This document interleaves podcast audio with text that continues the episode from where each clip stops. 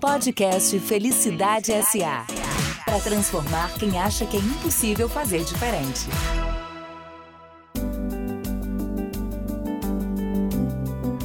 Olá, bem-vindo ao podcast Felicidade SA. Um podcast para você que quer ser feliz dentro e fora do trabalho. E falando em trabalho, hoje o nosso tema é o futuro do trabalho, como vamos trabalhar no nosso futuro e no presente também um pouquinho. E para isso, três pessoas muito especiais. Começando com ele, meu amigo de longa data, Alexandre Pelais. Ale Pelais, ele é palestrante, pesquisador e transformador do mundo do trabalho, especialista em modelos de gestão. Depois você vai explicar tudo isso pra gente, Ale. Mestre em psicologia social e do trabalho no Instituto de Psicologia da USP. Muito bem, palmas para Ale Pelais. Muito bem, muito bem. Ale, Olá! Algo... Tudo bem? Muito bem-vindo à Muito Rádio obrigado, Globo. muito obrigado. Prazer estar aqui com vocês. Muito bom! Algo que ninguém saiba sobre Alexandre Pelais. Eu resolvi trazer algo assim bem pessoal. Eu vou confessar pra vocês que eu durmo de meia, De meias! E mesmo no calor? mesmo no calor. Que incrível! Eu passei uma determinada idade e eu descobri que mesmo pijama curto combina com meia. Fica um sex appeal incrível.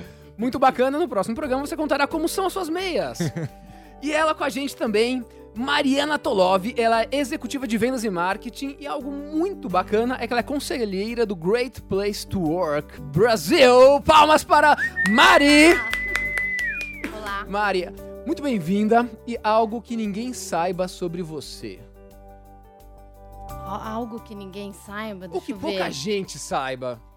Tem uma coisa engraçada, vamos dizer. Eu sou campeã de rugby. De Dutch rugby? rugby. Senhora, eu vou sentar mais É, longe um pouco. Fica mais engraçado se vocês pudessem me ver. Exatamente. Metro e meio de puro músculo. É, deve ser aquela pequenininha que vai correndo muito rápido. E por falar em pequenininho, temos aqui com a gente, no alto do seu 1,50m, Rafael Maier. Ele é cofundador da Simbiose Social, uma empresa que revolucionou a gestão de incentivo fi- fiscal com plataforma digital. Depois você vai explicar pra gente o que é isso também. Pode deixar. Mas, especialmente, é, ele é finalista do Prêmio Empreendedor Social da Folha desse ano de 2018 e um Millennium Geração Z tal, que vai contar pra gente o que passa na cabeça desses jovens que saem de grandes empresas para empreender. Bem-vindo, Rafa! Muito obrigado, muito obrigado. Rafa, Representando a ala jovem. Aqui. jovem aqui. Foi mal. foi Brincadeira. mal essa. Rafa, algo que ninguém sabe sobre você. Uh, é, deixa eu pensar. Eu tenho uma, uma mania que ninguém sabe mesmo. Eu estou policiando, me policiando pra eliminar essa mania, mas eu O que será? Ó, lembre-se que esse daqui, esse podcast, ele pode ser ouvido em qualquer horário. para todas as idades. Não, pode ficar tranquilo. Eu gosto de comer migalhas. Comer migalhas! Eu gosto, eu tenho uma mania que toda vez que eu como bolacha, eu gosto de quebrar, picotar tudo e ficar comendo um pouquinho.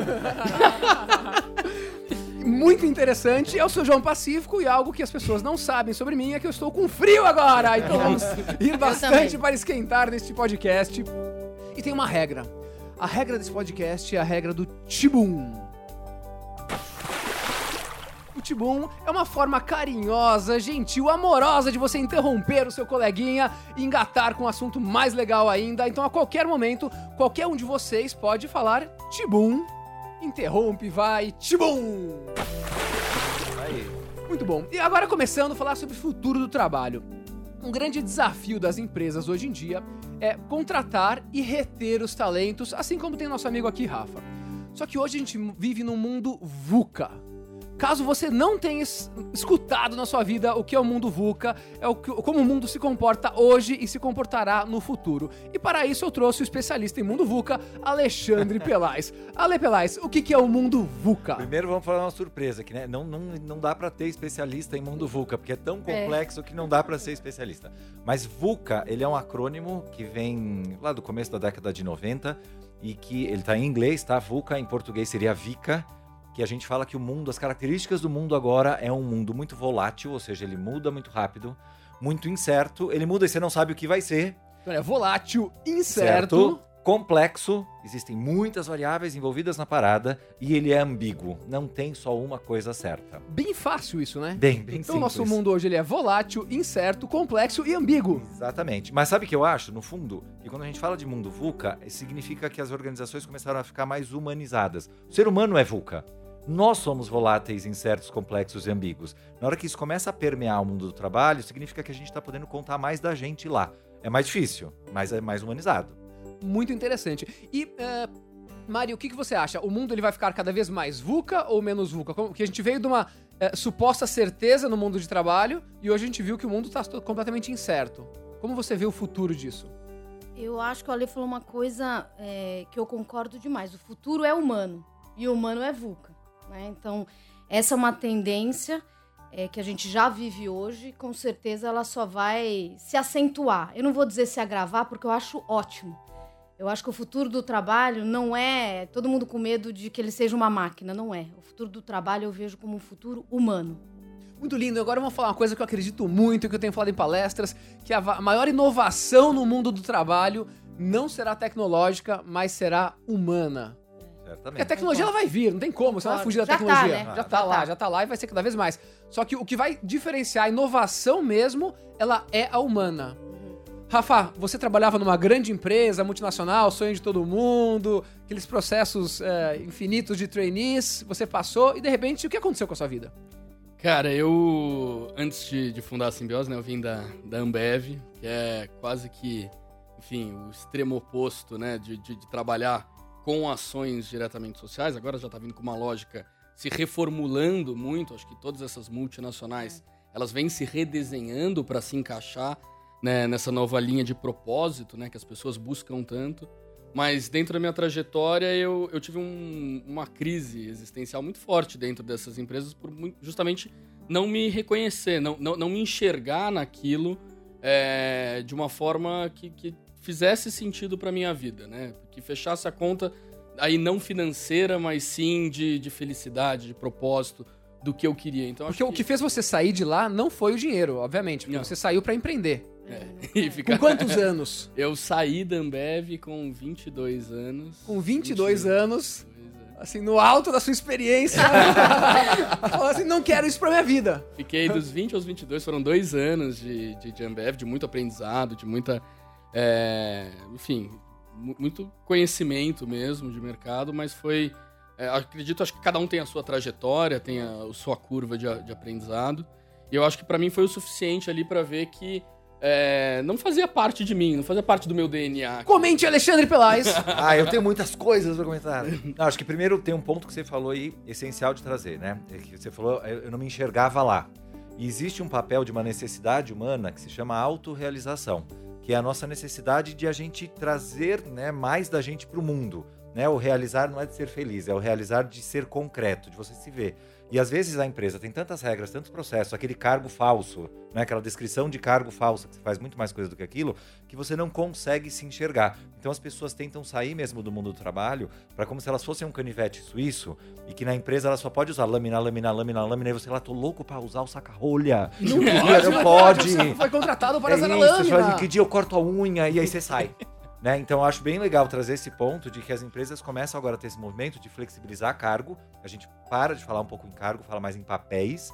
E aí as pessoas podem abrir novas abas do canivete para poder contribuir dentro da empresa. Tem gente que sai, igual o Rafa, e é importante que entenda que não vai ser mais fácil. O Rafa pode dar o depoimento dele aqui, mas ele consegue ser mais realizado. Ele conta mais quem ele é para o mundo. O trabalho é a linha central para acontecer isso. Mas eh, Mari, a Mari trabalhou em grandes empresas, né? E, e agora ela é conselheira do Great Place to Work, então ela vê outras várias empresas. A maior lista do Great Place to Work que eu descobri eh, no mundo é no Brasil. Né? É 2.300 empresas. Então tem 2.300 empresas embaixo desse guarda-chuva do, do GPTW. Conta como que eram as grandes empresas antes para chegar nesse mundo que o Ale tá falando. Sa- Sabe, é, quando a gente combinou de fazer o programa, eu fui dar uma olhada, né? Como que é a questão das características e como andou nesses últimos 20 anos. Não muda muito o que as pessoas esperam do trabalho, o que muda é a sua expectativa. Então, por exemplo, sempre em primeiro lugar, já faz mais de 15 anos, o que as pessoas querem de verdade é oportunidade de crescimento. Isso continua. Isso Só sempre. sempre. Obviamente que o que significa oportunidade de crescimento é que muda, ou seja, a gente ressignifica isso. O que sim aumentou muito é a questão da qualidade de vida, né? E a questão dos valores da empresa. Tá? O valor da empresa ele trocou muito com a questão de benefícios. Então, até um certo momento, você tinha, sei lá, os primeiros 10 anos o benefício era mais importante, né? E agora você já tem, mas aí já há mais de 10 anos, você tendo essa questão toda é, dos valores da empresa sendo muito importante. Ou seja, eu não quero só ter um trabalho, né? Eu quero efetivamente estar tá participando de alguma coisa que eu acredito. Então, as três coisas mais importantes para uma empresa hoje é, que as pessoas buscam são oportunidade de crescimento, adequação com seus valores, alinhamento com seus valores e qualidade de vida. São as três mais importantes. Isso acima de salário, acima de benefícios. Nossa, salário desde sempre, assim, para você permanecer numa empresa, salário desde sempre é menos de 3% do motivo para uma pessoa permanecer na empresa. Falta de reconhecimento como tá nisso? Olha, reconhecimento está muito nessa questão da oportunidade de crescimento né? Então uhum. é um uhum. dos principais, sim. Você quer ser visto, o que hoje a gente vê é, você quer ser visto pelas suas qualidades. Então não é só oportunidade de crescimento, mas eles estão me enxergando como eu sou e pelo que eu acredito. É, eu posso ser essa pessoa? Eu né? posso ser essa pessoa, ou seja, não é só diversidade, mas a inclusão. Eu tenho voz, né? Então já há dois anos a gente colocou no logo do Great Place to Work GPTW for All, ou seja, Legal. não é só um great place, mas tem que ser um great place para todo mundo. Tem uma, uma definição. Tibum!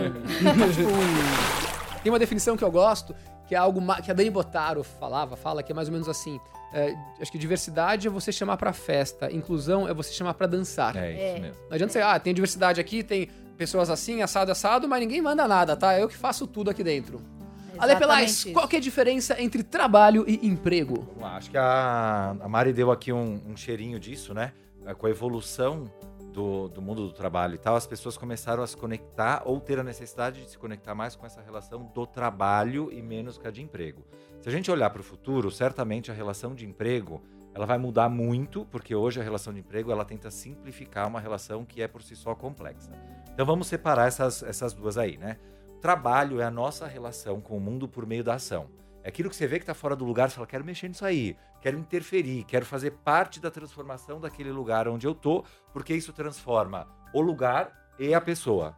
Né? Então essa é uma parte natural, a gente começa a ter esse interesse de, de é, esse impulso para o trabalho quando a gente tem dois, três anos de idade. Né? Quem tem filho aqui pequeno já sabe que com dois, três anos a galera quer mudar a porra toda. Ih, não pode falar isso, não é? Desculpa, ouvinte! é, querem mudar tudo que está disposto nos lugares e a gente já começa a falar: não mexe aqui, não mexe ali, não mexe ali. Então você fala: ó, você pode sim interferir no mundo com a ação quando eu deixar. E aí as pessoas vão crescendo, vai pra escola, quando tem oito anos você já fala, arruma a cama, pendura a toalha, tira o prato da mesa, seca a louça. Ou seja, quando alguém manda, você faz. Isso é trabalho ainda? Não, aí eu já começo a migrar da relação de trabalho, que era ah. natural, você queria transformar o mundo para uma relação de emprego, você faz porque eu pedi.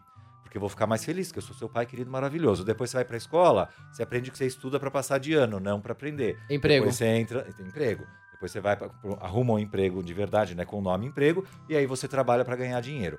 Então a gente acostumou o emprego, ele é uma relação simplificada que você obedece uma liderança hierárquica, alguém que tem poder e que você tem algum interesse na contrapartida. Pode ser carinho dos pais, pode ser passar na prova, pode ser grana. Isso é emprego. Trabalho sua relação com o mundo, tudo que você vê que está fora do lugar que você gostaria de mudar. O que, que acontece hoje? Começam a se aproximar essas duas imagens a gente começa a tentar ter uma relação de trabalho dentro de emprego. Se eu tenho um cargo encaixotado, eu não consigo.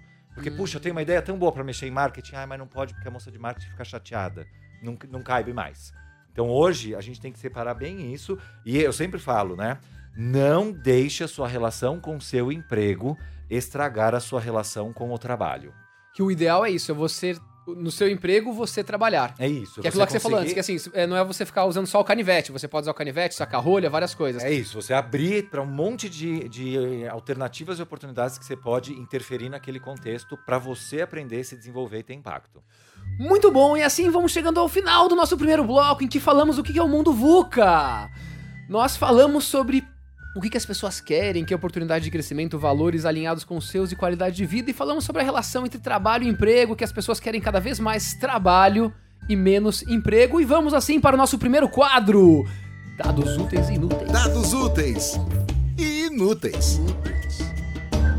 Vocês sabiam que 65% das crianças devem trabalhar em empregos que ainda não existem? Dados do Fórum Econômico Mundial. Então, Ale, suas filhas, Mari, seus filhos, seus filhos, Ale e Mari, não vão trabalhar em empregos que a gente não sabe que existem ainda. Que a automação vai mudar a carreira de 16 milhões de brasileiros até 2030, aí dados da McKinsey. E uma coisa relativamente inútil são profissões que foram fortes no passado e que não existem mais. Como, por exemplo, o despertador humano. Nossa. Lá em casa ainda tem. É, minha mãe, a- minha mãe fez isso aí. Isso é trabalho, não emprego. Arrumador de pinos de boliche. Nossa senhora, coitado. Caçador de ratos. Hum. Acendedor de poste. Ah, esse aí já é em filme. A gente E leitor que lia para os funcionários enquanto eles trabalhavam para entretê-los. Isso podia continuar existindo, né? Audiobooks. Impressionante, né? Rafa, o que, que você faz para atrair jovens para trabalhar na sua startup? Então você montou uma empresa, né? Você falou a simbiose. Você saiu da grande empresa e falou vou empreender. Chamou dois outros loucos para ir com você. Sim, eu, eu acho que tem, tem muita relação com o que a gente estava conversando no último bloco, é, em relação a emprego, trabalho, propósito, o que está buscando.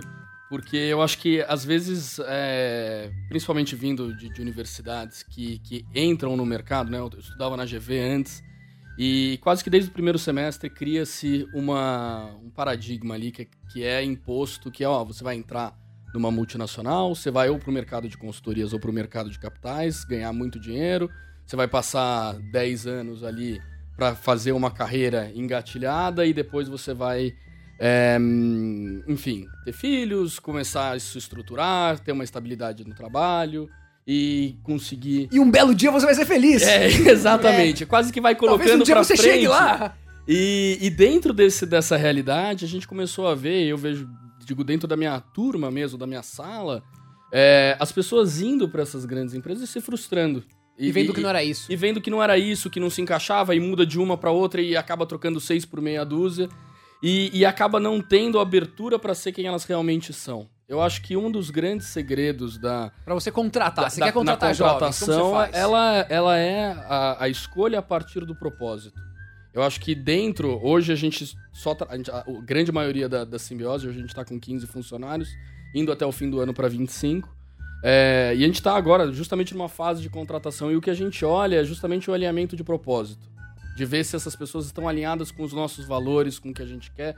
E, e não existe uma contratação para uma vaga específica. É, a gente trabalha muito em projetos onde as pessoas elas mudam, migram e, e a gente teve uma surpresa super positiva. A gente abriu uma- um processo de estágio. Agora, em dois dias, a gente teve mais de 200 aplicações. Ó, que legal. É, e, e isso para uma startup ainda pequena, sem estar sendo muito visível. É, e, e isso só vai validando cada vez mais que o caminho que a gente está seguindo é isso mesmo. O jovem, ele quer ah, algo que ele possa colocar as suas habilidades. E Que ele tenha autonomia, que seja horizontal, que tenha uma tomada de que, que, que todo mundo participe, sabe? É, no fundo, eu acho que tem, fica bem claro. A Fala migração. Tibum. Ah, Tibum! Tá bom, poxa. Vai, vai, vai que espirrou água aqui no meu cabelo. É, eu acho que fica bem claro essa mudança do papel do trabalho, que ele tinha historicamente como uma forma de sustento, onde eu vou ganhar alguma coisa, e hoje fica bem, bem expressivo que é uma forma de expressão. Né? Eu conto para o mundo quem eu sou por meio do trabalho e nos pontos de conexão que eu tenho com as pessoas. Então, para o jovem, isso é essencial hoje. Se você coloca o cara dentro de uma caixinha, dentro de uma organização mais quadrada, ele não consegue. Mas o jovem de hoje, ele é diferente do jovem de antes? Ou o jovem de hoje está conseguindo se expressar e tem mais oportunidades? Eu acho que a humanidade é diferente inteira hoje. É, a gente discute hoje temas com muito mais profundidade que talvez 10, 15 anos atrás a gente não conseguiria discutir mesmo. Então o jovem ele é, uma reflex, é um reflexo dessa evolução mesmo da Como humanidade. faz? É Tibum que tem que falar? Tibum. Não só o jovem, né? Uma coisa, um insight que eu tive recente esse ano, a gente é, apoiou o primeiro fórum é, de maioridade, não lembro qual que era, E uma coisa muito interessante que a gente viu é toda essa questão que a gente vê nos milênios em geração Z de olha, quero trabalhar para o propósito, flexibilidade, não quero mais ter um chefe mandando, é exatamente o que as pessoas de 50 a mais querem também. É. Até seja, de 50 a mais. Então 50 não é só mais, não, os quer, é, não é só Z, o não. jovem. Então hoje você tem, como a Ale estava começando a falar, ou seja, a humanidade tá assim. É isso que a gente quer, né? Tinha uma, tinha uma certa previsibilidade no que a gente ia buscar no trabalho, todos nós. Então a gente começava a trabalhar porque a gente queria aprender. Então você começa como jovem aprendiz, estagiário, começa a desenvolver o trabalho. Quando você começa a performar bem, você é, quer ganhar dinheiro. E aí você tenta buscar uma vaga dentro da empresa ou fora, e aí você arruma, começa como assistente, analista, trabalha, trabalha, trabalha, começa a ganhar dinheiro, dinheiro, dinheiro, de repente você quer ter status. Aí você quer um, tar um cargo, você quer li- liderar pessoas, aí você consegue dentro ou fora da empresa, e aí você lidera pessoas, é um inferno, é muito difícil, é tão complicado, você trabalha 12, 13 horas por dia, não sei o que lá. É. Aí você quer qualidade de vida. Aí você começa a procurar É. como é que eu faço balanço de qualidade de vida, e aí, de repente, enquanto você busca qualidade de vida, você começa a se perguntar que diferença eu faço, qual é o impacto do meu trabalho, e é aí que entra o propósito. Para as pessoas da minha geração, eu tenho 43 anos, é, esse, esse alarme tocava aos 35, 40. Para quem é mais velho do que eu, tocou um pouco mais tarde. Para quem é mais novo, toca um pouco mais cedo. Então hoje começa a ter o conflito de geração, porque eu, coroa de 43, vou conversar com o Rafa de 24 e ele vai falar que ele não quer trabalhar sexta até as 8, não, porque, meu, qualidade de vida. E você vai... fala, poxa, eu era Não, contador. aí começa a tremer trabalha- meu olho aqui, eu falo, vou socar esse moleque, pelo amor de Deus. E aí eu falo pra ele, primeiro você precisa aprender, depois você precisa se sustentar, depois você Quem precisa ser alguém que é? na vida. não ralou Ao ainda. invés de eu abraçar ele, eu falei assim, eu também quero qualidade de vida, impacto. Posso a fazer um gente tibum quer. aqui? Eu demorei pra descobrir isso. É, eu vejo muito uma linha, acho que é, é muito curioso, né? A gente tá, enfim, agora começa a tomar uma, uma perspectiva, a gente trabalha diretamente com ONG, né? Explica rapidamente o que simbiose faz. A Simbiose trabalha com direcionamento de imposto de grandes empresas para projetos de impacto social espalhados pelo país.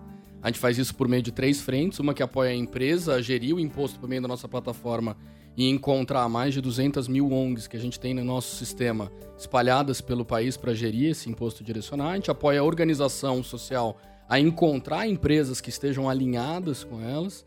E nós estamos lançando hoje, é, com a FGV, um índice de impacto social que metrifica o impacto socioeconômico de cada empresa no país a partir da verba incentivada, né? Distinguir empresas que usam esse recurso com marketing exclusivamente de empresas que usam efetivamente com responsabilidade social. E a maior parte usa como marketing. É, a grande, a grande maioria tem um, tem um viés muito comercial em cima disso. E a gente luta para isso, para mudar. E, e a gente atuando diretamente com o terceiro e com o segundo setor, né? A gente vai sendo enquadrado cada vez mais numa, num segmento que é negócio de impacto, negócio social, né? Tem algumas distinções dentro disso. Mas é falar, putz, dá para empreender tendo valores de impacto social dentro do DNA da empresa. E eu vejo isso, às vezes a gente vai palestrar e ficam segmentando. A gente, ah, então vai falar aqui um negócio social. E meio que a, a distinção é ou você ganha dinheiro ou você faz o bem. A gente teve nosso CNPJ negado a primeira vez pela Jussés porque tinha social no nome. Então, acho que nem o próprio mercado entende ainda que dá sim pra fazer o bem e dá pra ganhar dinheiro junto com isso. É. Isso, se é distinto essa visão, é, é muito difícil, né? Porque então, segunda a sexta eu tenho que trabalhar pra ganhar dinheiro e sustentar, porque a gente vive numa sociedade é, que demanda isso. É, e de sábado eu faço alguma coisinha que tá tudo bem depois e fecha a conta e não, e não fecha. É. Né? Então é como que a gente consegue ir trazendo isso pra uma lógica que é natural. Então, É o que a gente faz lá no Great Place. É engraçado, mas até hoje eu tenho que responder. Não, o Great Place não é uma ONG e tudo bem. É uma- E o que seria, Mari, Great Place to Work? Great Place to Work é uma consultoria, na verdade. A gente, o business model é, é certificação, consultoria e treinamento, né? A gente até colocou, a gente agora oferece alinhamento digital, né? Que é outra grande é, onda que tem. Mas justamente a lista que a gente faz das melhores empresas é uma maneira Isso é uma coisa muito conhecida, né? Que são as melhores É. empresas para se trabalhar. As melhores empresas que já Great mais de Place 20 anos, né? E justamente é uma maneira de você, através dos exemplos bons, mudar a sociedade. Então, o nosso propósito é muito bacana, que é assim, é mudar a sociedade através dos ambientes, fazendo E através com do ser humano que... Atra- também. É, o ser humano, na verdade, a nossa estratégia, a gente diz, não, é- não é que a gente não é de RH, o RH é um componente, mas é uma empresa de é, consultoria estratégica com foco em pessoas. Que tem RH, tem gestão, tem É que tudo, como né? ficou muito, né, as pessoas Antes foram era impostadas muito, como só isso. quem olha é RH, Quem né? resolve pessoas é RH, É, como se to- ninguém fosse, né? Todos nós somos pessoas. né? E o que você está falando é muito curioso. O que a gente vê nas- na lista já há mais de 20 anos são empresas que cada vez mais estão fazendo e têm ações sociais, porque desde o começo você tem menos rotatividade, porque o seu funcionário se identifica com o seu propósito. O que acontece é que está todo mundo saindo do armário, como a Lê falou, e conseguindo dizer, não, eu quero trabalhar aqui porque eu acredito nos valores. Então hoje isso é uma coisa muito mais comum de se fazer. Mas não é só a ONG, né? Então tem várias A empresas gente, grandes. Tibum, tibum. a gente vive isso, né? A gente acaba cuidando de, uma, de um braço da empresa que é de responsabilidade social. Exatamente. é. É, e com uma verba que é para apoiar organizações. Então, a gente consegue identificar isso. Hoje a gente já tem empresas de grande porte aí dentro da carteira, como Volkswagen, Johnson Johnson, Croton, Via Varejo, Uber, Raia Drogasil, enfim, e, e aí vai. Mas a gente vê a própria identidade da empresa, aonde que alocar esse recurso. Então, às vezes tem uma crise de identidade da empresa que ela não sabe aonde investir socialmente. Então, às vezes está é, no marketing, porque é uma verba que vai ser a comunicação da empresa para fora, para o mundo. Então, que- com, com que ela vai querer se atrelar? Às vezes está em RH, porque ela quer trabalhar com isso para engajamento de funcionários internos. Às vezes isso está em relações governamentais, porque quer usar isso para ter relação com o governo. Às vezes está é, em responsabilidade social. É, e isso a gente começa a ver dentro das empresas que reflete, porque é, não adianta, e está cada vez mais caindo esse discurso, né? Há 10 anos atrás você ter um investimento social no mercado era algo extra. É. Hoje, para uma empresa média, grande, é, é menos, é o mínimo obrigatório, né? Você ter um investimento É que o social. consumidor mudou, né? E, e as pessoas elas conseguem ver quando é, isso está atrelado efetivamente à essência da empresa e quando é feito para vender. E às vezes é feito para vender ou para o próprio funcionário de que ó, nós somos legais, ou para o mercado. E, isso eu o famoso acho que... greenwash. Tipo, para a Rafa que você tá falando muito. Vamos lá.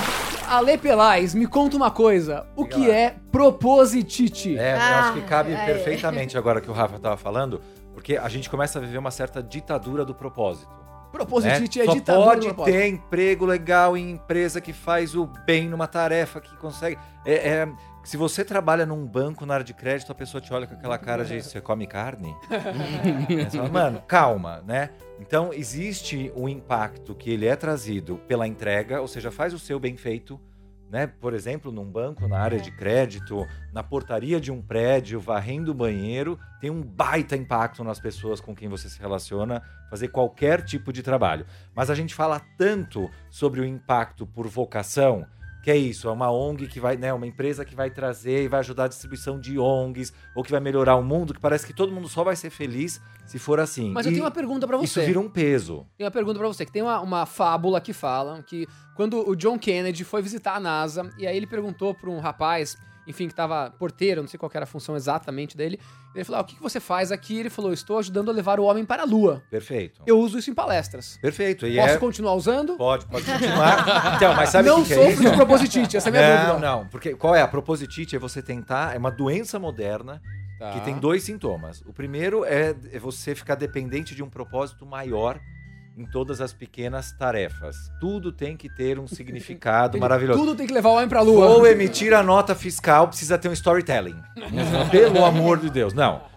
Ou você tem que trabalhar em uma organização ou uma atividade que seja muito nobre, para que você seja admirado. Então é isso que é a propositite. E aí a gente fica confuso, porque você confunde os meios com os fins. Concordo. Né? Então, o meu exemplo é sempre: o dia que alguém descobrir a cura do câncer, se Deus quiser, muito em breve, alguém vai ter que emitir uma nota fiscal, colocar num pallet, fechar com durex a caixa, etc e tal. E tudo isso faz parte do grande propósito.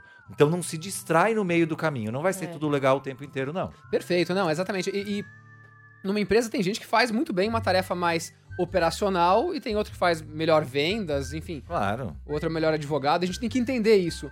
E tem um conceito que é legal que é o estado de flow, né? O flow é quando o seu, a sua habilidade ela encontra o seu desafio que você está fazendo. Então Isso. você faz algo que, que te, dê, te dê prazer, seja emitir nota fiscal, preencher planilha ou vendas, esse que é o ideal, né? Não buscar só aquele propósito maior, gigantesco e tal. É, e a provocação que eu tenho feito agora com mais é, frequência é a gente viveu um momento, e tem até uma palestra super famosa do Simon Sinek, onde ele fala do porquê, né? Pessoas falam, por quê, por quê, por quê, por quê, por quê, Sinek. por quê? Falou, no meio do caminho a gente viciou tanto no porquê que a gente, tanto no porquê que a gente esqueceu o como, né? E eu acho que o como ele pode ser o propósito de muitas pessoas, né? O como eu decido fazer, me relacionar com você, Exatamente. prestar o meu trabalho, ele conta uma história e tem um impacto que pode ser o meu propósito. Porque senão a pessoa só vai ficar procurando, fica uma mágoa, né? Um, um peso de eu preciso achar por que, que eu vim ao mundo. Tem uma frase do Mark Twain que é linda e ela fala: os dois momentos mais bonitos da vida de um ser humano é quando ele nasce e quando ele descobre por quê. Eu, pelo amor de Deus, eu não descobri por quê. O que, que eu faço agora? Eu sou infeliz. Silva Alexandre da Silva Pelais! E vamos irritado. para o nosso segundo quadro! Depois da frase linda de Mark Twain. Sorria e faça sorrir. Aquele momento daquela piada muito sem graça e que, enfim, faz a gente sorrir. Duas perguntinhas pra vocês. O que são os quatro pontinhos pretos nos jardins? No jardim. É, Quatro que deve ter alguma coisa pretos. black. For black. Black. Ah, Formigas! Falando nisso, qual é o fim da picada? Vou falar rápido que é bem fraca. Quando o mosquito vai embora. é, Desculpa, gente. Ale, você conte uma piadinha pra gente. Eu trouxe aqui, eu pesquisei. Eu queria muito saber de vocês, se vocês sabem por que é que a velhinha não usa relógio. Não sei. Porque ela é senhora. Ah! Muito bom. Pegou, Pô, pegou. essa é boa, gente. Excelente. Tem outra ou não? Tem, tem Tem outra. outra? Então, lá, essa que ele vai Pelais. falar é a minha. É? Qual- Ah, é a sua. Não, vamos lá. Eu queria saber se você sabe qual é o animal mais carente do mundo. Animal mais, Mais carente. carente. do mundo. Não sei. Juliano sabe, nosso técnico de som. Não sabe? Não sabe O também. animal mais Tem. carente do mundo é a aranha, Ah. porque é um aracnídeo. Nossa senhora. E vamos continuar aqui no Nossa, nosso podcast. ganhou, ganhou. Lembrando que no, no quadro passado Eu nós falamos uma piada Ah, também. tem ei. rapaz. Deus que representa. Tibum, manda um tibum Tibum. E eu... Aê. Na linha do pontinho, né? O que é um pontinho verde no aeroporto? Green... É um gringo. Boa, muito bem. Boa, boa, boa, Bem, boa. bem. Uma pior que a outra, gente. Uma Excelente. muito é importante ruim. a gente sorrir no trabalho, né? Olha, eu acho que eu tenho mais uma aqui, porque é só em homenagem ao Natal. Ah, por favor. Então Vamos lá. faz. É, não é homenagem ao Natal, mas eu queria falar. Quando os americanos começaram a comer carne? É, Não sabemos, não sabemos, ninguém sabe. Quando chegou Cristóvão Colombo. E dessa forma acabamos o segundo quadro. Lembrando que no quadro passado nós falamos sobre propositite, falamos que todas as idades querem propósito, mas tem que tomar cuidado com isso. Agora uma informação para todos vocês. O Fórum Econômico Mundial indicou em relatório de 2016 as 10 habilidades que os profissionais vão precisar até 2020. Tá aí. Eu quero saber se vocês concordam com isso e como é esse futuro do trabalho. Algumas delas são inteligência emocional, resolução de problemas complexos, criatividade, gestão de pessoas, pensamento crítico, coordenação, tomada de decisão, orientação para servir, negociação e flexibilidade cognitiva. Aqui não falamos de Excel, inglês. Não. Mari, comente, o que uma empresa tem que ter para atrair e para formar as pessoas no futuro do trabalho? Acho que a gente falou bastante aqui nas outras sessões essa questão de deixar bem claro qual a personalidade também da empresa, ou seja, qual é o fim. Alexandre da Silva Pelais. Diga-me. uma empresa para contratar jovens eh, hoje, uma empresa grande, uma empresa que, pô, tem várias pessoas aqui que escutam que são multinacionais. Eh, o que, que você sugere para os grandes executivos hoje? Ah, eu acho que primeiro tem que ser muito, tem que ter muita integridade, né? Esse negócio do, do storytelling, de você criar slogans bonitos para atrair os jovens. você consegue trazer e depois você reclama que o jovem não é resiliente porque ele não fica. Não é que ele não é resiliente, ele Então- entrou e descobriu que era mentira, né? Então é a consistência, é a coerência. Exatamente. Você tem que realmente, né, o que a gente fala em inglês lá, do walk the talk, né, fazer o que você fala. E hoje já até, até acho que avança um pouco. É meio que assim, walk the walk. Você é tão íntegro e tão consistente que você nem precisa contar a tua história. As pessoas já vêm, elas já formaram a tua ideia. E hoje as empresas estão um pouco bipolares, né? Então elas estão tomando um remedinho errado. Porque elas vendem um discurso, aí ela faz outro, aí na hora que chega um confronto, elas não colocam os valores, né? Os valores deveriam ser tipo um super trunfo. Quando a gente tem dúvidas, a gente saca as cartas e toma as decisões bem baseadas nos valores. A gente não usa. Né? Então é isso que é algo que a gente ainda está aprendendo. E tem que ter, é, vai ter que ter um pouco de aprendizado para lidar com o desconforto de não ter controle. Falando em aprendizado, o Rafa montou uma empresa super jovem, com outros jovens. É, Como você faz para, enfim, pegar conhecimento de, do mercado, de pessoas mais velhas? Cara, eu acho que um dos principais pontos que a gente leva como um, como um valor nosso até e faz parte do nosso DNA é de ter claro que a gente não sabe fazer tudo e que o Uhum. fato de não saber fazer não é um impeditivo para que a gente faça. Perfeito. Não sabemos É, tudo. Então, perfeito. saber que a gente já não sabe fazer aquilo já é o primeiro passo pra gente fazer isso melhor. É, então, isso vem muito dentro da, da nossa realidade e a gente é, acabou se apoiando em pessoas que estavam alinhadas com a gente, com o que a gente queria, que acreditavam no, aonde a gente queria chegar e que se envolveram. E como foi né? isso? E isso foi, meu, foi vivo, né? Foi, a gente foi contando, foi indo pra rua, foi indo pra, pra pessoas que a gente admirava pra contar essa história e pedir ajuda, né? Às vezes pedir, falar assim, olha, você é, sabe tudo de cultura empresarial, a gente não sabe. É, ajuda a gente a montar uma, uma cultura, ou você sabe tudo de ONG, a gente não sabe, me- ajuda em refe- com isso, ou... É, sabe que tem um ponto muito mercado- legal no que você está falando, que é as empresas hoje elas entendem que elas podem se ajudar, né? As empresas começam a ter um outro papel na sociedade, que às vezes, muitas vezes até substitui um papel de governo, é, do que eu vou chamar até de uma é, de um suporte social estendido, né? Como é que a gente chama isso dentro das empresas? Da responsabilidade social corporativa estendida. Você consegue criar um ecossistema dentro da tua organização, onde as pessoas se desenvolvem tanto e a gente faz tanta troca entre empresa que isso transborda positivamente para a sociedade. Então é natural essa troca, né? Mas o É Rafa isso, e a faz de uma, gente forma, montou- de uma forma bacana. A gente criou uma, uma governança dentro da simbiose, montou um conselho consultivo. Com pessoas É. maravilhosas. João Paulo Pacífico faz parte Ah. desse.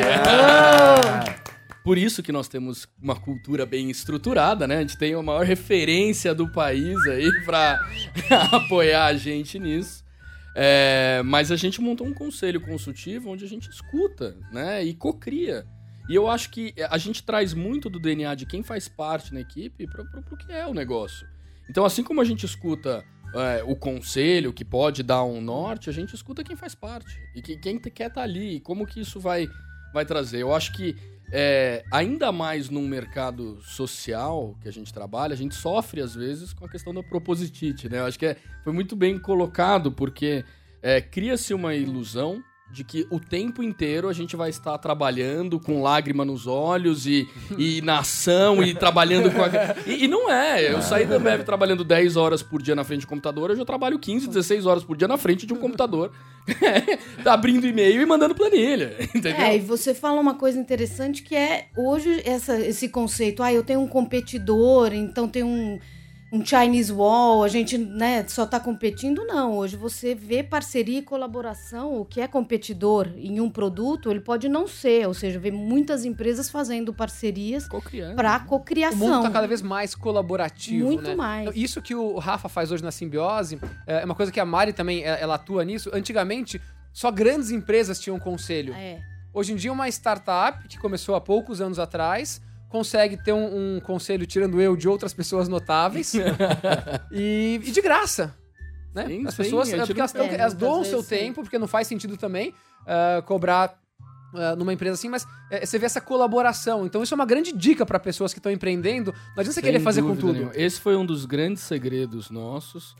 E, e eu acho que foi, foi muito curioso, foi muito natural esse processo. E é impressionante ver como que as pessoas que se envolvem com o conselho gostam de fazer aquilo. A gente, por exemplo, um dos conselheiros nossos é o Vanderlei Alencar, que era até na última semana vice-presidente executivo da Ernest Young. É, eu tive a oportunidade de conhecer ele antes, né? E ele tava comentando, falando, putz, a gente faz parte de grandes conselhos de grandes empresas tudo mais. Eu queria um dia apoiar uma, um negócio que tá no início, né? Eu falei, pô, vem cá. Tenho... não seja por isso. tá aqui, né? Sei, né? Tibum! E tem, tem, por exemplo, o próprio Rafa, uh, com, não sei se tinha um ano de empresa, ele fez um evento uh, na GV, no auditório gigante, com Marcelo Taz, o Wellington Nogueira, um evento que O El é, é do nosso conselho também.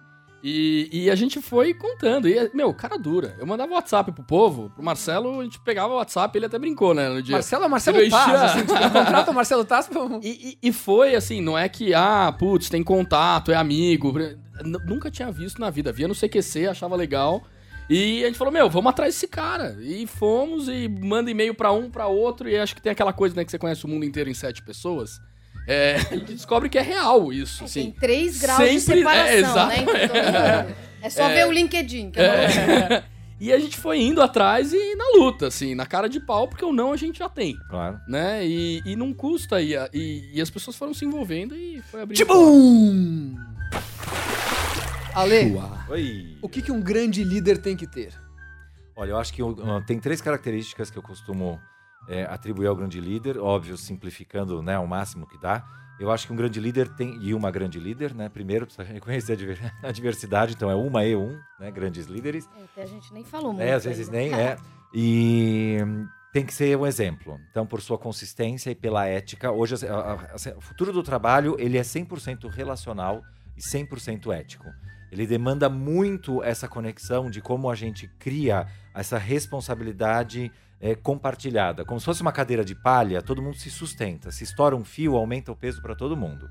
Então, é, a liderança tem que ter esse papel de conseguir ser o exemplo positivo, ético. Não é para as pessoas quererem ser igual, mas é para ter uma certa admiração como exemplo. O segundo ponto é ter suporte. Tem que ser uma pessoa com boa formação, com boa estrutura, para prestar suporte emocional e técnico para as outras pessoas, porque tem esse papel de desenvolvimento. E o terceiro, que é um pouco controverso, é papel do líder causar tensão. Uma tensão positiva, porque senão as pessoas vão sempre fazer as escolhas baseadas no conforto. E o conforto ele é um assento, como o próprio nome diz, muito confortável do ladinho de um assento que se chama mediocridade. Quando você menos percebe, você deu uma deitadinha para o lado de lá. E o esforço, ele é um outro assento que pode ser um pouco mais espinhoso, mas ele está do ladinho de um outro que é o da superação. E aí a gente, quando vai falar de felicidade, o nome do nosso podcast, né? Felicidade SA, a felicidade está mais pertinho da superação do, do, que, do, conforto do, que do, conforto e da mediocridade. Perfeito, exatamente. Acho que não, é, a gente não pode confundir a felicidade com a acomodação. E a tensão positiva, a tensão de, poxa, vamos lá, vamos conquistar isso daqui, isso é fundamental uh, para um grande líder, né? É isso. Então, causar essa tensão positiva, a, a, metáfora que eu uso é: imagina que todos nós somos pipas. E se alguém perguntar para a gente o que, que a gente precisa para voar, a gente vai falar vento. Mas se a gente colocar só as pipas no chão e colocar muito vento, a gente se embola todo. Precisa ter um fio. Esse fio tensor é que nos faz subir. A diferença é que tem líder que vai colocar, ao invés de um fio, vai colocar uma corda de crossfit. e aí não tem vento que suba. Então é uma tensão positiva, não é uma corda de crossfit. Uh, Mário, eu queria entender as empresas, né? Então, uh, o Great Place to Work, acho que ele faz um grande serviço ao ser humano que trabalha nas empresas que é quando coloca uma lista e expõe da informação, as empresas tendem a querer ser mais humanas. Como você vem, você vem percebendo a evolução das empresas nesses últimos 20 anos de lista? Olha, é... primeiro o interesse das empresas, né? Quando a gente começou em 97, tudo bem que era super inovador, mas a gente tinha menos de 80 empresas que passavam pelo processo. Hoje são 2.300. Então, acho que a grande diferença está nisso, em efetivamente a, a, percepção do empresário, como a gente falou, de eu tenho lucro, mas esse lucro depende de pessoas. Ou seja, muitas pessoas procuram sim o Great Place porque vê que tem uma associação grande ao retorno. Então, essa conscientização muitas vezes não tinha. Então, essa eu acho que é uma grande mudança. Não, eu vou fazer o Great Place, que é uma coisa social, né? Eu estou fazendo alguma coisa aqui dentro do RH já existe muito fortemente no Brasil essa percepção. Não, traz mais retorno. Todo ano a gente olha e faz a comparação né, da, do retorno das melhores que estão na lista das 150 com a bolsa e com melhores e, e maiores. Dá sempre duas, três vezes mais. É óbvio, porque se você é, tem pessoas mais engajadas, elas estão trabalhando mais, como a gente falou. Você gosta, né? Mas eu tenho uma pergunta para Mari, pode? Fala Tibum. Tibum! Tibum. Ô Mari, é, você, eu queria que você falasse um pouquinho sobre esse processo de transformação, quando né, as, as empresas vão pesquisando mais, vão levantando os indicadores, porque elas querem, obviamente, se engajar com essa mudança. O quão difícil ou quão fácil é para a liderança lidar com esse movimento de mudança? Tem que vir da liderança. A mudança, obviamente, é, ela acontece na empresa inteira. A gerência média é super importante, a gente sabe, questão de cultura. Mas se o líder não acredita, é muito difícil você conseguir fazer uma mudança cultural, tá? Isso sempre perguntam pra gente também, que a Gaia é um case É. de cultura. Aí o RH ele se apaixona pela Gaia e fala: Como eu faço pra implementar valores incríveis da empresa? Eu falo: Convença o seu presidente. Exatamente. Porque é o que a gente, acabamos de falar, né, Ale? Como você teve a resposta, o que, que é o líder? O líder é genuíno, né? Além de tudo. Então, se ele genuinamente acredita em alguma coisa e se apresenta dessa maneira para os funcionários, ele consegue os seguidores, que a gente diz, né? E não só quem está trabalhando. Tibum, posso fazer uma. Ah, aprendendo, né? Até o final do programa a gente acerta. pouquinho. É, eu, eu concordo, eu queria pegar um, um gancho é, da Mari e fazer uma pergunta para Lê. É, eu acho que um dos grandes segredos de, de qualquer prêmio e, e de apoio ao mercado é o senso de competição que existe. Ah, isso eles É, adoram. Você bota um ranking, aí todo mundo quer se matar pra estar em primeiro. A gente usa também dessa estratégia, né? Quando a gente vai trabalhar um, um índice de impacto social pra trabalhar. E eu vivi um pouco dessa realidade de competição colocada pra dentro da realidade de empresa também. É, a Ambev também é conhecida por, por trabalhar é, com altos níveis de competição. E isso é obviamente provado que em termos de resultado operacional é maravilhoso, porque funciona muito bem. A pergunta pro, pro Ale vai na linha do. é, hoje a gente está implementando uma cultura empresarial e às vezes a gente foge da, da, da competição interna. Uhum. Porque, sem muita teoria, mas no feeling de quem já viveu isso dentro de uma multinacional, às vezes isso impacta diretamente na qualidade. Sempre A sensação que dá é que sempre o primeiro vai estar feliz e o resto todo vai estar sofrendo com isso. Eu queria saber como que você vê isso, até para aprender um pouco. E eu quero pra- responder também. Responda. Fala, conta aí como você faz. A minha experiência eh, na Gaia é contrária à competição interna. Nós eh, premiamos a colaboração entre as pessoas. Eh, tem um valor da Gaia que é o Viva com Garra. Sim, queremos que as pessoas tenham vontade, tenham garra, não se acomodem. Porém, um outro valor nosso é fortaleça o grupo. Unidos vamos, ma- unidos vamos mais longe. Então, nós eh, somos contrários às pessoas que começam a criar disputas internas. Nós acreditamos que se todos remarem direcionados para o mesmo lugar, a gente vai mais longe. É, eu acho que a gente não precisa estimular a competição, mas tem que tomar cuidado quando a gente fala muito da colaboração, porque pode correr o risco do, do ditado lá do cachorro de dois donos, né? Um acha que o outro pôs comida, no fim ninguém pôs. Então eu já participei de, de muitos eventos e muita interação com empresas que, que forçam bastante a, a colaboração. E aí, por exemplo, você vai no banheiro não tem o sifão da pia. Aí caiu o sifão da pia, mas aí não é meu, não é seu, não é dele, e ninguém fica meio no ar. Então, é, tem que tomar cuidado, a colaboração não pode comprometer a meritocracia dentro da empresa. Porque existe uma hierarquia natural entre as pessoas. Tem Sem gente dúvida. Que topa trabalhar 14, 15 horas, como você falou. Tem gente que quer trabalhar 8. Não é justo eu tratar essas pessoas que são tão diferentes da mesma forma.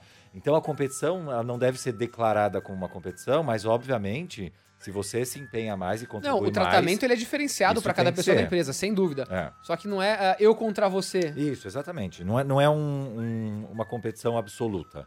De bom, e vamos terminando o nosso terceiro quadro. Nós falamos sobre a importância de ter um conselho, mesmo em pequenas empresas. Falamos as características de um grande líder, que é ser o exemplo ético, dar suporte emocional e técnico para as outras pessoas e causar uma atenção positiva. Falamos também sobre a competição interna. E vamos para o nosso terceiro quadro. Já era. Alexandre Ribeiro Pelais. O que você acreditava no início da sua carreira que você não acredita mais? Olha só, essa é uma ótima pergunta, porque eu que me formei, né, sempre explico para as pessoas que eu tenho essa alegria de ser formado numa carreira que é sonho de muitas crianças, não é? Quando você pergunta para metade delas o que elas querem ser quando crescer, elas dizem astronauta e a outra metade diz contador. Né? Então eu sou formado em ciências contábeis. Porque. Que fique registrado que o, o podcast Felicidade SA não tem nenhuma responsabilidade sobre essa acusação leviana de Alexandre Pelais. Mas por quê? Porque eu tinha a crença absoluta de que eu seria feliz no trabalho só se eu tivesse um cargo muito alto. Então, é, quando eu me formei, quando eu decidi entrar na, na universidade para estudar esse determinado tema, era porque eu já tinha desenhado que eu queria chegar num determinado cargo e era isso que ia me realizar. E hoje eu sei que isso é tudo bobagem. Bobagem. Mari, o que você acreditava no início da sua carreira que você não acredita mais? Bom, eu sou engenheira eletrônica, Uau. então já viu, né? Outro sonho, né? Que as pessoas têm. Eu acreditava, como boa engenheira, que o conhecimento técnico era a única coisa que eu precisava para ter um grande cargo e que isso ia me trazer felicidade também, porque a distância entre dois pontos era a mesma que a distância entre duas pessoas, uma reta. Então eu acreditava isso. E hoje, gente, está mais do que comprovado, assim, que é, a distância entre duas pessoas é qualquer coisa menos uma reta. e o que a gente precisa é efetivamente de pessoas para ter sucesso, né? Conhecimento técnico a gente pode adquirir, mas as habilidades é, com pessoas, né? É, a, aprender a reaprender, por exemplo, é o mais importante. Então isso mudou muito, radicalmente, minha cabeça. E você, Rafa, o que você acreditava que você, uh, quando você se formou há muitos anos atrás, é. imagina, eu acho que eu ainda acredito em muita coisa é verdade, que vão me frustrar. Não, brincadeiras. Eu, eu acho que é, uma das coisas que eu acho que eu já aprendi é que eu, achava que é, tendo pessoas boas, tendo fluxos, criando um conselho, é, iam acabar os gargalos e que a gente ia conseguir estar feliz e tranquilo e que tudo ia estar tranquilo. Eu podia coordenar da praia. eu acho que isso já, já não tenho nenhuma dúvida de que é, a dor ela só muda de lugar. É, o ponto de tensão ele só muda é, de um lado para o outro, e isso que é o saudável da empresa crescer. Eu acho que é, se não tem dor, é porque você é. tá míope, você não tá vendo alguma coisa e aí tá muito errado. E é muito legal o que você tá falando aqui, é que uh, há uma certa glamorização do empreendedor. Nossa. Você olha, poxa, aquele cara chegou lá com 20 e tantos anos, não sei o quê, 30 e poucos. Aconteceu uma mágica, né? Ele, enfim, de, do dia pra noite ele virou um, um astro. E a gente sabe que não é assim. Para você chegar lá, você tem que ralar muito, né? E a, concordo totalmente. Acho que tem é, um estereótipo muito é, utópico é, dentro desse mercado. É, eu acho que o, o, ponto principal que pega, e que acho que é um dos grandes segredos que foi colocado muito sabiamente com, pelo Alê no último bloco, no segredo de uma liderança é a gestão emo emocional. É. É, tem um peso muito grande das coisas estarem dando certo também. Tem um, um, um, esforço que tem que ser colocado, onde não é só a parte bonita, óbvio. O pessoal acha que a gente tá. que tô, tô aqui falando num, num, podcast. Então a minha vida é sair. Isso, é. Ah, deu certo, vamos Fama. dar palestra, entrevista. Ninguém vê aqui. os tombos que a gente leva, Cara, né? Cara, é, é 24 barra 7. É, sabe? É ter que gerir equipe, é ter uma gestão, é, é ter aquela coisa que num dia tá tudo bem, no outro, meu, é caos absoluto, vai tudo cair aos pedaços. E eu acho que com o tempo você vai. É, o, segredo é você ter essa gestão emocional de conseguir estar tá calmo, de conseguir saber resolver problemas rápido e, e, mesmo que não seja a solução certa, fazer algo. Porque então, você vai se ajustando rápido. Sabe? Uma coisa que a gente tá, acho que tá ficando bem claro aqui, é, queria que vocês comentassem isso, é que no futuro do trabalho, as habilidades humanas, elas são as mais importantes. Sim. Né? E como uh, uma empresa pode se preparar para isso? Então, na Gaia, o que a gente fez? A gente tem uh, valores, e esses valores são uh, basicamente valores humanos, que são pratica gratidão, sorrir, faça sorrir, valem, surpreenda, viva com garra, por aí vai. Só que não basta você ter valores. Porque se você tem valores, legal, tá na parede, bonitinho, tem um livro maravilhoso, só que não, aí para por aí. Então o que a gente acabou fazendo foi criar rituais uhum. para cada um dos valores, para colocar no dia a dia das empre da empresa, no caso. Então, tendo rituais, você passa a vivenciar mais os valores e você passa a desenvolver o ser humano que trabalha lá dentro nesses aspectos uh, humanos, sociais. É isso mesmo. É, o futuro do trabalho, é, sem dúvida, é, ele é relacional e, portanto, a gente precisa ter as competências mais humanas. E você pode ter duas empresas que tenham exatamente mes os mesmos valores, mas que vivam os valores de forma diferente. Então, é essencial o que você falou. Eu preciso ter um ritual que nos ajude a, a, a tangibilizar quais são os comportamentos na nossa organização que refletem esses valores. Então, o que fica muito claro para o futuro do trabalho é que a gente precisa negociar mais.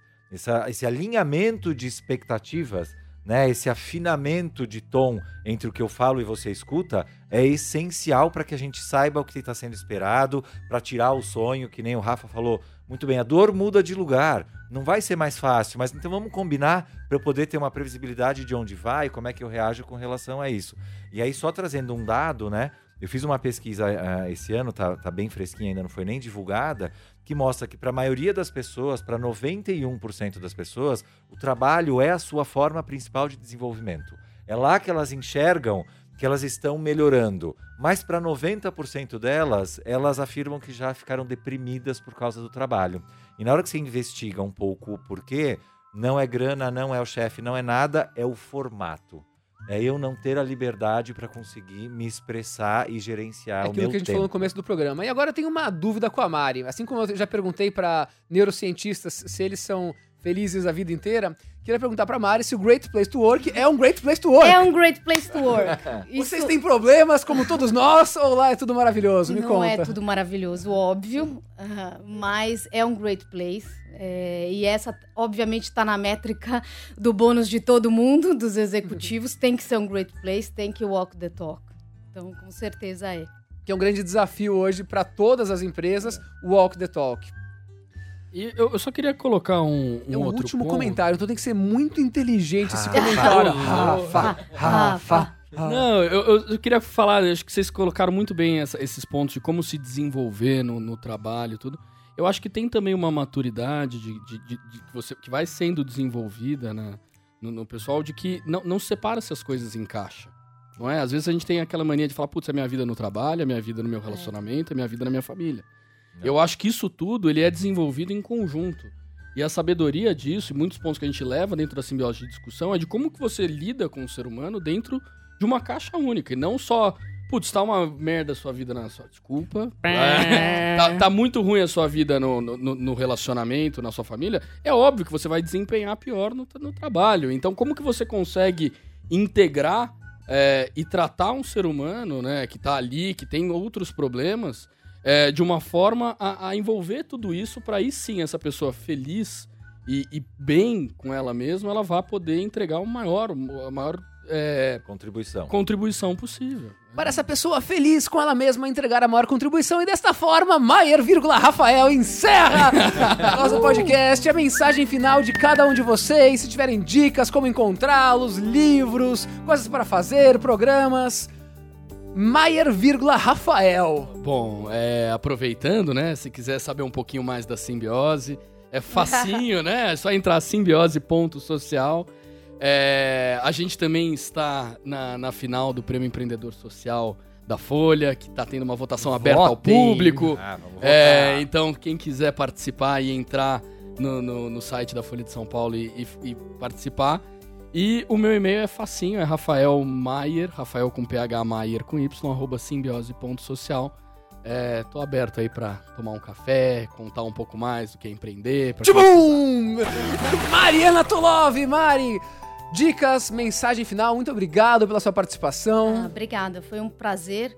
O futuro do trabalho é feito de pessoas, muito mais de tecnologia. Acho que a gente até acabou falando pouco, porque na verdade toda essa preocupação de ai, tecnologia, inovação, gente, inovação é igual a pessoas. Então, uma dica é aprenda a reaprender, faça alguma coisa que você tem muito medo, algum curso muito louco. Isso é o que efetivamente vai te, é, te dar uma felicidade, uma flexibilidade. Legal essa dica. Então faça uma coisa que você tenha muito medo, que seja algo muito louco, que isso vai abrir os seus horizontes. Expandir a sua mente. Boa dica. Muito Ale bem. Pilar. E, e como que te acha, Mari? LinkedIn? Ah, LinkedIn, Maritolov, tudo é Maritolov, todas as redes sociais. T-O-L-O-V-I. Bacana. E Ale Pelais, meu amigo. Muito bem, super obrigado, ótimo papo aqui.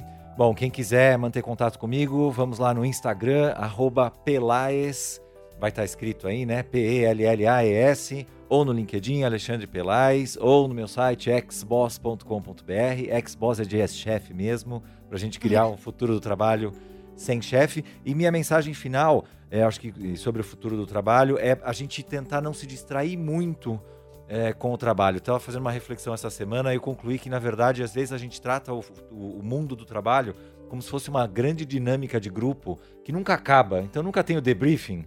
A gente fica lá e você faz, você tenta impressionar o tempo inteiro. Então, ache mais espaços para esse debriefing. Por que, que você está fazendo aquilo? Que significado tem? Que aprendizado você teve? Que conexão foi criada? E para mim, como sempre, trabalho uma forma de amor que só se torna verdadeira quando a sua intenção vira ação. Se não tiver ninguém fazendo, vai lá e faz. Muito lindo. Volta um pouquinho pra você ouvir, aquele, aquele 15 segundos pra trás, pra você ouvir o Ale falando de novo. Maravilhosa essa frase. Gratidão a Juliano e ao Lala que coordenaram a nossa mesa de som. Foi muito bacana. Palmas bom. para eles, Obrigado. nossos mestres do som. Foi um prazer e muito obrigado a você que escutou esse podcast até o final. Felicidade S.A., um podcast para você que quer ser feliz dentro e fora do trabalho. Valeu! Você ouviu Podcast Felicidade SA para transformar quem acha que é impossível fazer diferente.